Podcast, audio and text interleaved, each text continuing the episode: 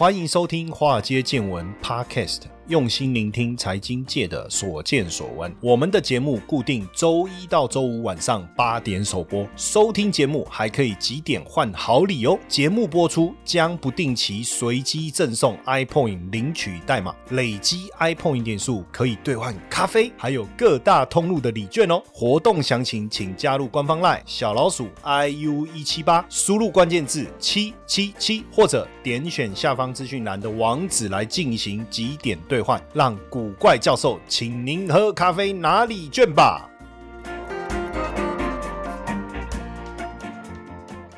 好，大家好，大家晚安，我是古怪教授谢承彦。哦，刚刚我也被我自己的声音吓一跳，怎么这个声声音冲出去这么有力？哈哈哈哈。好，当然这个今天呢，要来跟大家聊一下这个虾皮电商。为什么要聊这个呢？因为我突然发现一件事，哈，也不是突然发现啊，就是你看从疫情哦之后，你看某某电商这个某某太厉害了，富邦煤的股价冲到一千元，对不对？然后这个大家才发。发现哇，电商购物这么发达，然后九一 A P P 股票也上市贵，哇塞！然后现在又有很多的电商平台教大家怎么做电商，甚至我最近看到很多课程教大家如何开自己的卖场，哇！然后你你就哎，现在开店做生意不像以前傻傻的租一个店面，然后在那里开一个店等客人上门，现在都是主动出击耶，你就是直接开一个卖场，在哪里卖？在虾皮啊，对不对？他说老师可不可以在 P C Home，可不可以在？某某可不可以在哪里？哎，好奇怪哦，为什么大家都去虾皮，然后开一个卖场，好像也都在虾皮？哎，这个我们今天就找到这个，算是这个，我认为啊，在目前电商这个领域，也算是我不能讲他多有成就，但是他在这个领域呢，非常非常的熟悉，而且呢，我们就讲电商达人 好不好？他在这个最大的这个电商龙头虾皮经营了非常多年，而且基本上就是一个直播高手。他有一句话哈，意志力什么就什么，哎，看那句话，等下让他。自己讲哈，因为我也记不起来。首先来欢迎我们今天的特别来宾，我的好朋友一志林一志，电商达人。好，各位好，我是一志哦。你那句话怎么讲？其实我改过很多版本，最近的版本是虾皮直播一志来，大量曝光我最快。这句话没有。以前那个版本什么意志力？你那时候叫什么意志力？带货靠意志力，销货就没压力。对我我我觉得就是现在的这种所谓的这种电商销售的概念，就是为什么叫带货？为什么不是销货？为什么不是卖东西？为什么他要用带货这两个字？当然也是我们今天节目的一个重点哦，就是等一下下我们会聊到的直播带货。那为什么我们今天要聊这一段呢？因为大家也知道哈，除了我们聊过很多电商平台股票这一块之外，其实其实我相信大家现在也有这样，也发现了这样的所谓的电商创业的这种趋势哈。当然，我们想先请这个电商达人易志啊，易志哥跟我们聊一下哈，到底什么是电商？电商它是一个很大的范围，很笼统的范围，还是说我们可以有一些特别的精确的定义？如果我用电商创业，它的优势到底是什么？OK，我来讲一下哦。其实电商其实就是电子商务的简称哦，其实就是泛指在网络上从事交易及相关服务的活动哦，就是客户。我是消费者，我可以从我的电脑，我甚至我的手机，智慧型手机就可以来进行来购买这个使用的服务。而且现在因为疫情的关系，说很多传统产业哦，他们开始走向医化或是网络化，有可能是半强迫，因为他没有这样做，他就他的生意就没办法做。所以他为了要跟进趋势，所以他一定要这样子做。那其实电子商务包括的其实非常广，像我们的虚拟货币啊，这种交易啊，或是什么网络购物，然后行销相关这种有服务的，基本上这些都是我们的俗称的电子商务。那我们今天主要是要讲是。说 B to C 的部分就是指目前我现在要讲就是电商平台虾皮的部分哦。那为什么要选虾皮来选这个电商来创业呢？然后难道我们传统的实体店面真的不好吗？那为什么现在人大家都要推崇电商呢？电商哦具有哪些优势是实体店面没办法去媲美的呢？其实你刚才讲到就是传统实体店面不好吗？你刚才用问号对不对？可是其实我要跟你讲，真的不好。为什么哈？以前我们我们都开店做生意，一定要找一个店面。那你看哦，我找了一个店面以后，我是不是要付租金？我还让别人知道我有这个店。所以以前开店做生意，你一定要找到那个一级战区嘛，比如说忠孝东路啊、黄金店面啊，因为他那个人流对过路客很多嘛，我根本不用做生意，我的生意就做不完。可是大家有没有发现，二零二零 COVID nineteen 疫情之后，我跟你讲，开店做生意都很害怕，害怕什么？就是政府说三级警戒，戴口罩哦。哦，然后什么呃不能室内用餐什么等等的，像最近好像这个确诊人数又开始攀升了哦。我去电视台录影的时候，哦，最怕听到一个什么，他说：“哎，陈彦哥，我们今天开始录影又要戴口罩了。”我就觉得说，哦。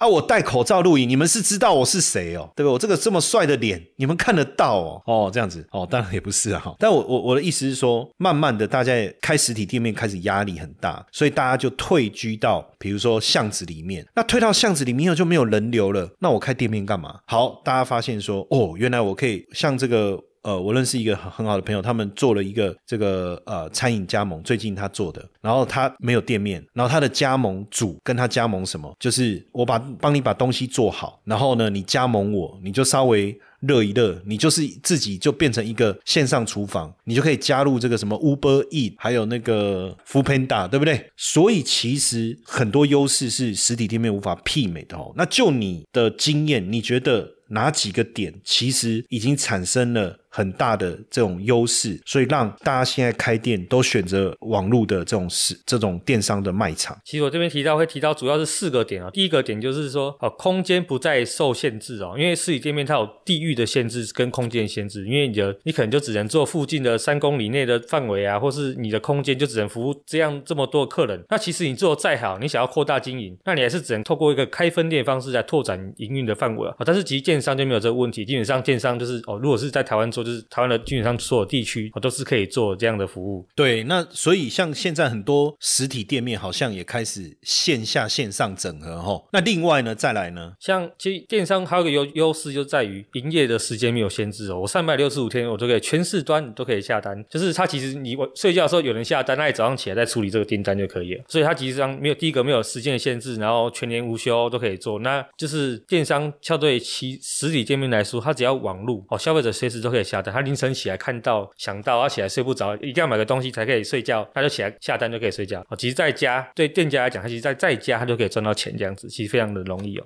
可是这会不会有另外一个问题，就是客服？就比如说怎么讲，就是我在实体店面我去逛的时候，我有问题，我就可以问问店员嘛。但我在网络上，你是你你。三百六十五天二十四小时没有错，对店家来讲是这样。可是对我呃消费者来讲，我当然上去网络看到，我随时可以买。可是我现我在半夜我想问问题，就没有人回答我了。这个这个会不会产生一个落差？会有，但是其实现在很多在克服这个问题。比如说，有些电商里面会有 Q&A 级，哦，甚至它有一些智能的回复的系统，你只要打一些关键字，它基本上就会回复你相关问题。当然，它可能没办法百分之百回复，但至少八十以上有办法回复，或是等到你就是等等到哦早上，比如说有因为有些电商还是有记得它的客服时间可是从早上九点到下午五点之类，那如果是那个 Q A 级或是那个智慧型的那种回话，没办法回复你的问题，那就是只能到到时候再再问这样子。但早期好像这种智能的，我觉得比较低能呢。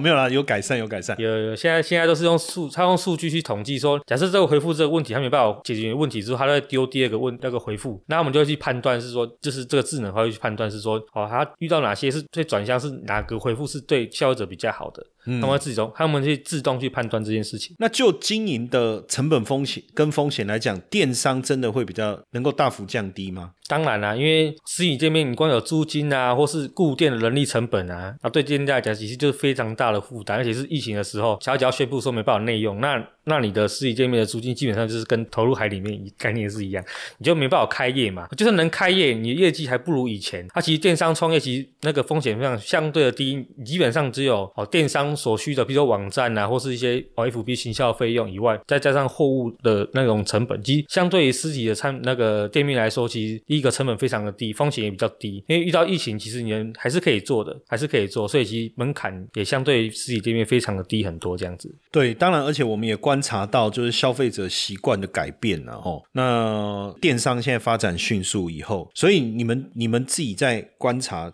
这样的一个消费模式差异变很多吗？很多啊！现在消费者已经越来越习惯那种我们这种网络消费的这种购物的消费模式，而且他对于电商的购物的信赖度比以前比起来真的高很多。因为其实很多很多以前很多像 FB 这种很多诈骗，可是现在其实平台都帮你做把关这件事情，所以基本上他们对一些线电商的购物也非常越来越有信任度这样子。而且电商的销售数据真的是每年在持续增加。那对经营者来讲，哦，其实电商相对实体店面是更有利的选择，而且电商真的在主逐年增加增长哦。所以要做创业这件事情，其实电商是一个可以尝试先尝试的道路，这样子。对你讲这个，像我这一代哈，算是呃，我们很早就开始体验网络购物了。因为最早的时候，我在亚马逊上面买东西，还有那个国外那个叫什么哦，eBay，eBay 哦，就是那时候买哦很兴奋呢，怎么可能在网络上你可以买东西？它真的会送来吗？我那时候在亚马逊买了一本书，两个礼拜以后收到那本书，我还很兴奋。现在两个礼拜，他妈快疯了。那你看哦，到后来就是 PC Home，其实在这之前还有那个什么拍卖，雅虎拍卖哦，那时候我自己在雅虎拍卖还有卖场哎，我还拍卖了一堆东西，把我一些陈年旧货拿去网络上卖，我也觉得很有趣。然后到现在到了后来 Momo，但是我觉得就是过去几年有一个蛮大的转变，就是淘宝的串起。当然，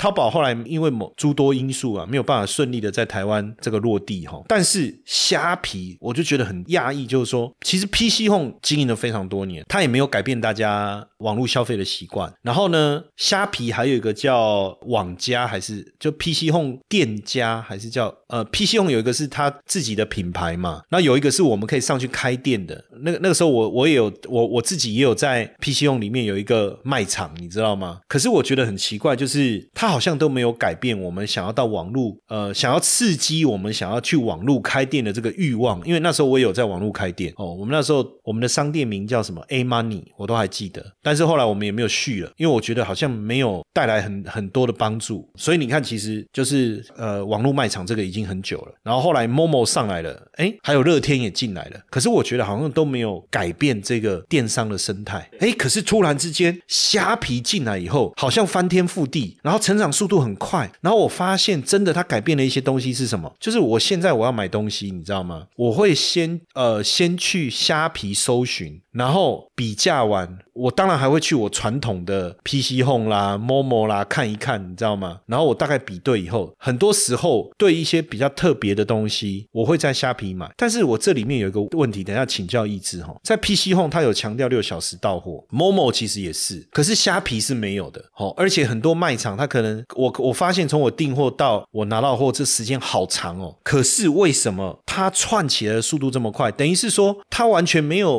我们以前在 PC Home 啊、Momo 购物的优点啊，感觉啦，我感觉，所以它一定有什么特殊的地方。这部分你你你你的观察到它的经营诀窍到底是什？就是它的秘诀是什么？还有哦，好，你先跟我讲分，跟我们分享一下。其实虾皮虾皮它的优势在于它对消费者很好。没有啊，六六个小时到货，它没有六个小时到货啊，它两天三天。我说我买一个东西一个礼拜啊，但是它很便宜啊，而且它刚进来虾台湾的市场，它很很常去做免运费啊。我光帮你省掉那么多钱，这件事情对消费者来讲就很很爽啊，对不对？就像讲的，我我买这东西，我我的运费这么低，或是甚至我们运费不用钱，而且我其实买的很便宜，他也给我减免运费，他把很多行销资源放在消费者身上，我让消费者觉得我在虾皮买就是我在全部地方买就是最便宜。他其实用消费者的模式去建立这个市场，而不是以卖家为导向，是买家为导向。他非常在意买家的体验这件事情。嗯，对，那当当然当然运费运那个什么六小时、十二小时到货，其实这是比较相关于是那个就是是店家店家的那个，就是他要求店家嘛啊，但其实六小时跟十二小时对店家来讲，他的负担也很大，所以其实不见得比较好。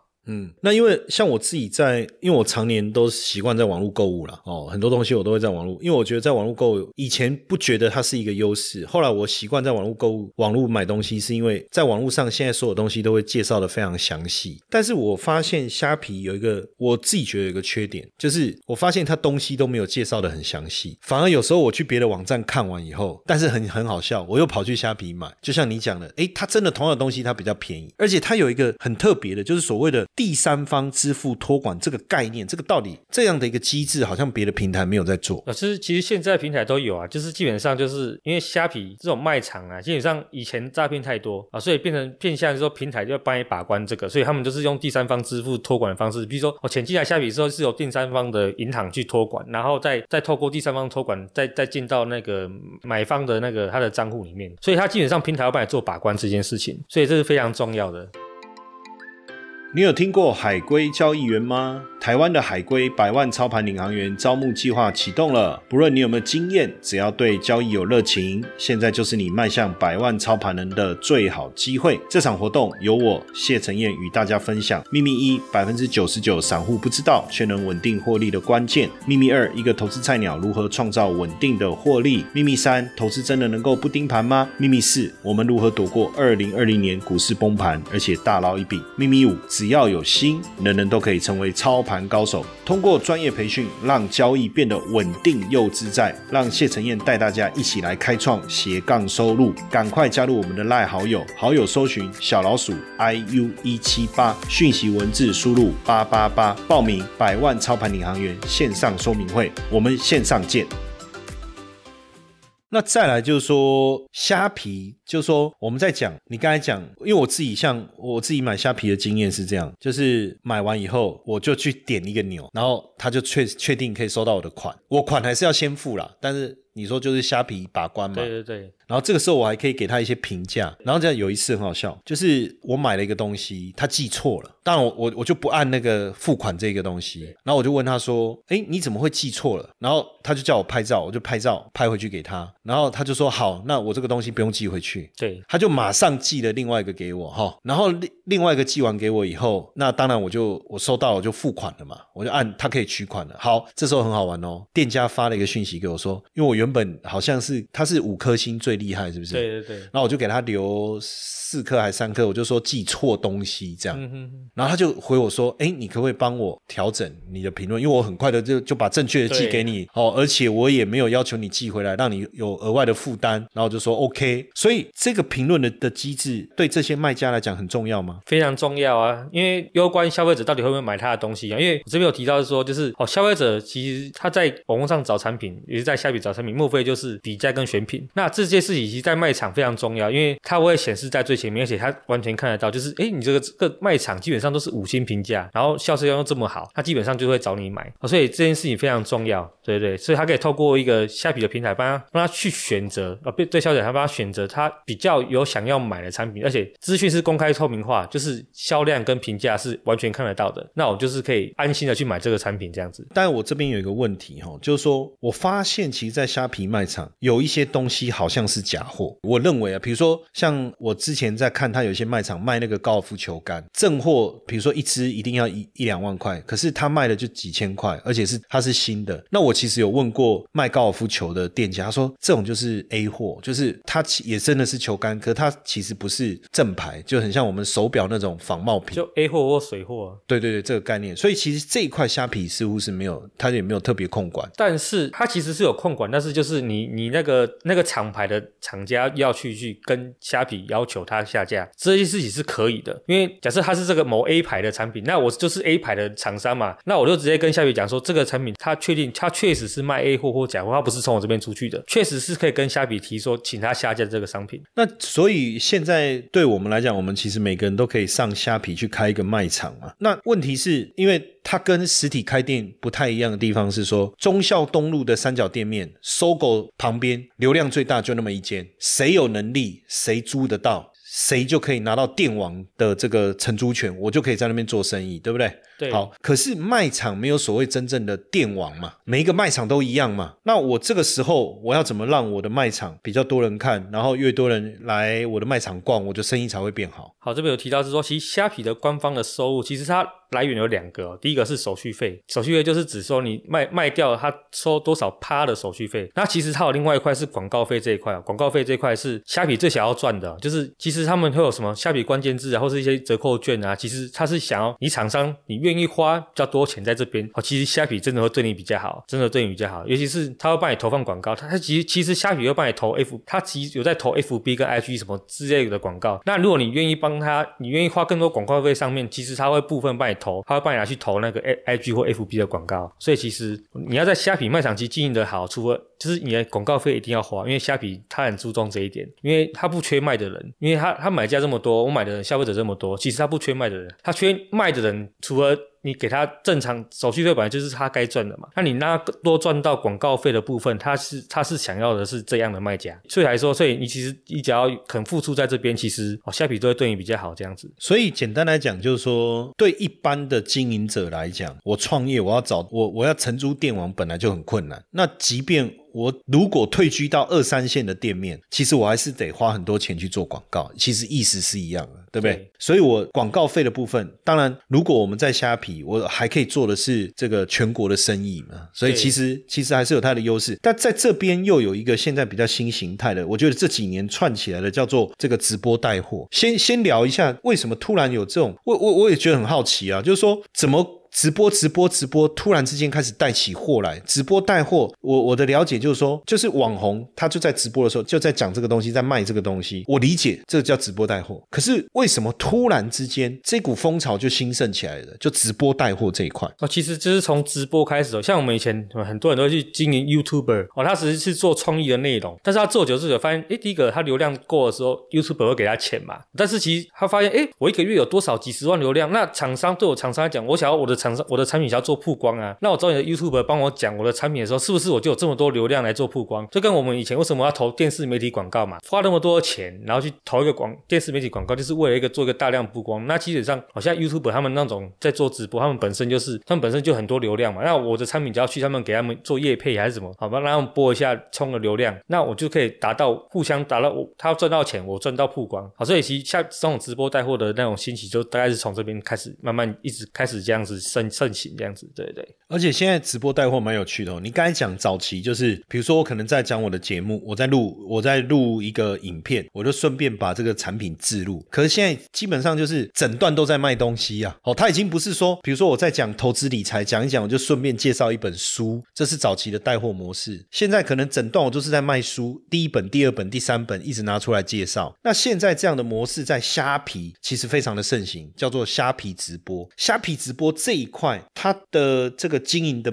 有没有什么经营的秘诀？哦，其实虾皮直播我先讲哦，这个功能其实在三年前，都在两三年前左右的时候，那时候虾皮它的平台里面突然就多了这个虾皮直播这个功能，它可以直接透过虾皮的 App 就可以直接在手机开直播，你只要有商品就可以开直播就直接卖。其实它管理严哦，像电脑跟模拟器其实是无法观看这个直播的哦，所以它其实在杜绝一些呃灌假流量啊，或是一些人头啊、假假账号之类，所以它其实它管制非常严格哦。虽然虾皮直播它是一个即时影音串流服务，它透过一个哦直播主与消费者互动，来达到更有趣的那个购物体验。那当消费者只要想买东西的时候，直接在这个平台直接做一个下单，直接加入购物车，甚至三十秒内就可以完成结账，是一个非常迅速的流程哦。对对对，而且在这样的消费的行为是下在虾米平台上，所以是有被保障的。那虾米直播的部分是指说，虾米直播我们在开台的时候，它里面有很多功能，像我可以投放虾币广告，让进来的，他为了领取虾币广告而进来看我们的直播台。那我们也有一些其他东西，比如说像限时抢购、抢限时抢购啊，比如说我丢福利品出来，或是丢什么好好看的东西出来，让你们去做抢购，然后去达到一个人流进来观看，然后甚至是留住他们，不要让他们再出去这样子。对对对，那透过这样的互动，就是不管你要拿来做优惠、试吃、试用还是促销，都是非常不错，而且是在直播线做一个限时的优惠这样子。那直播最重要其实就是一个需要长期经营跟累丝粉累积粉丝跟评价，好，尤其是粉丝的部分哦，像我们那种开台，基本上粉丝都会帮你站起来啊。第一个，他除了会长期观看你的台，而且其他的消费者进来的时候，他会一起跟他们去互动，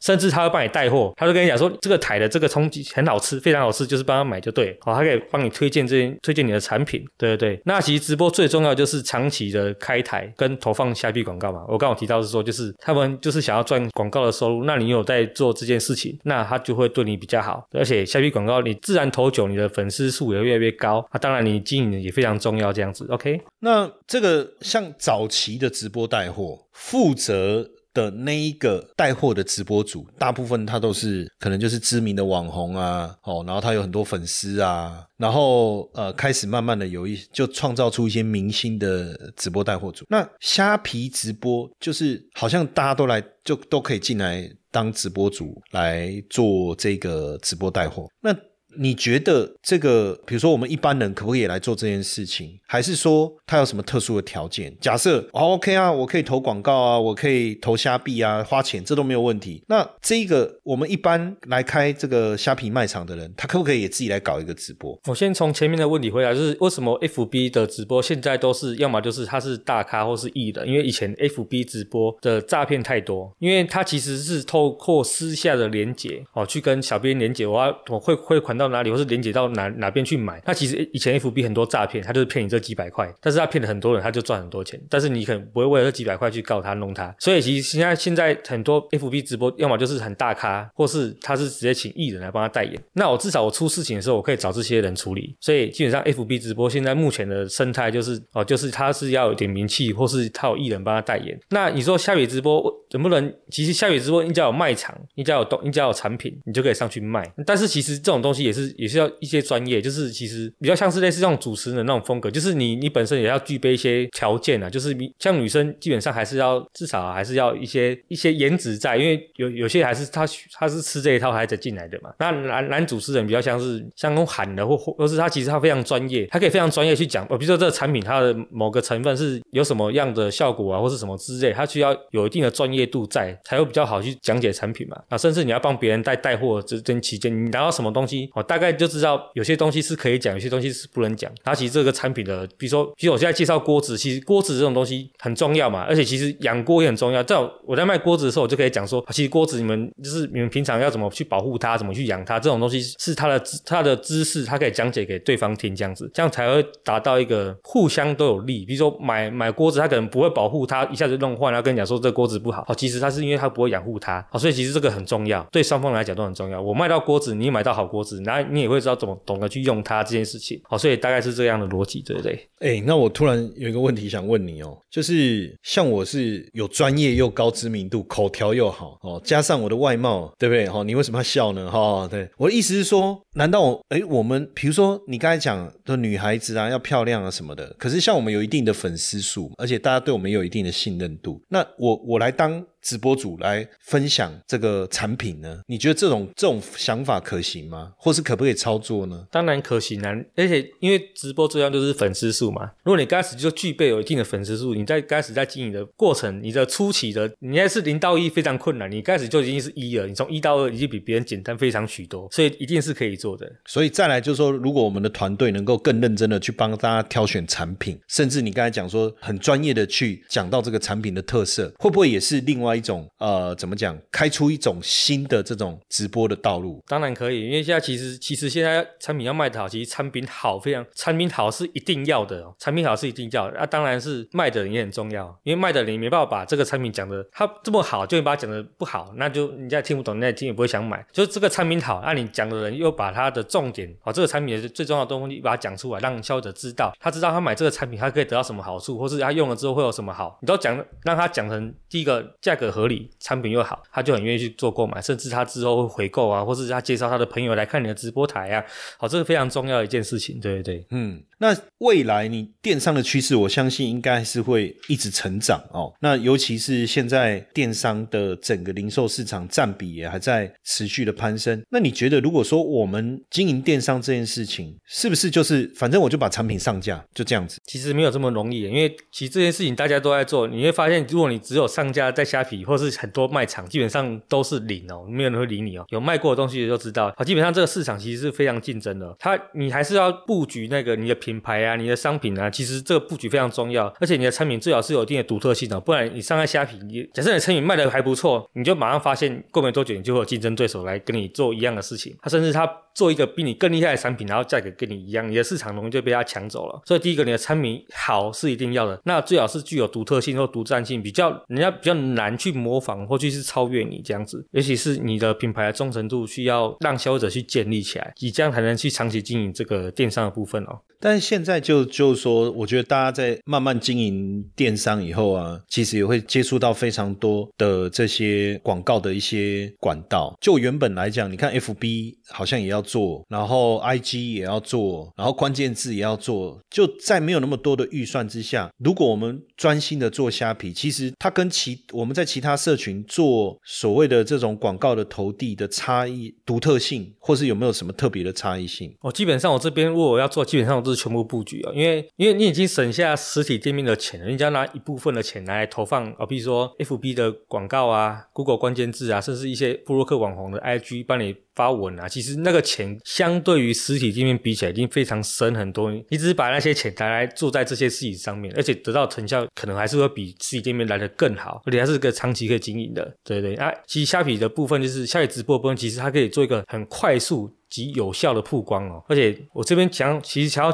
提到一点是，其实产品的控价这件事情是非常重要的，不要为了去卖而去去，比如说有些人为我这个产品做出来，我觉得很厉害很棒，我想要赶快卖掉，那我就找了很多经销商。那这些经销商，如果你没有把它转管控好的话，基本上这些经销商他为了卖他为了卖你的产品，他们会互相竞价。那这竞价过程中，其实是你其实是它会导致你的产品的价格会降低哦，这样其实对你的产品来讲，其实它的生命周期这样其实非常的不好。而且很快就结束了，所以其实长期的布局是非常重要，而且是在在卖的这种那个，比如说经销部分是要非常控管的，对对。嗯，当然，我觉得这样听起来，其实经营电商是一个趋势，但是好像是一个开始，因为后面好像还有很多的 know how，我们必须要去学习啊。那未来如果大家对，当然对电商的经营有兴趣，我我们我希望我们也有机会啊，再多邀请这个意志啊，再来跟我们分享啊，怎么经营电商，还有经营电商的秘诀，或者是说在这个虾皮卖场的操作上有没有是一些独特的手法？那如果说这个听完我们这一集啊，大家对于与这个想要在虾皮直播，或是想要询问这个意志啊，有关于虾皮直播这一块的一些细节哈，大家也可以直接在我们的官方赖小老鼠 iu 一七八哦，然后你就留言说，呃，你的啊姓名、联络电话，还有方便联络的时间，还有你想要你要了解虾皮直播这方面的细节，大部分应该就是麻烦这个意志啊来帮我们做一些虾皮直播的操作了哈。简单来讲就是虾皮直播带货的操作哦，所以如果这方面有兴趣的我们的听众朋友，你可以在我们的 Line 留言。OK，好，那这一集也非常感谢意志播控来跟我们分享这么多非常领先市场的一些资讯。再一次谢谢意志，好，谢谢古怪教授也给我这个机会来来讲这个 Podcast 的，谢谢。好，谢谢大家今天的收听，晚安。Hello，各位粉丝们，大家好，没错。又要发好康的给大家喽！谢 P 的台股 App 呢正式上架喽！想要知道谢 P 是怎么选股的吗？没时间上课学习没有关系，古怪教授台股 APP 将谢 P 二十多年实务经验的选股策略完整呈现在 App 当中。现在呢，下载 App 还可免费获得谢 P 的选股教学影片哦！请到我们的官方 LINE，还没加入的，请在好友搜寻小老鼠 iu 一七八，在官方 LINE 里面输入英文字母 APP。就可以免费取得教学影片和 App 的下载链接哦。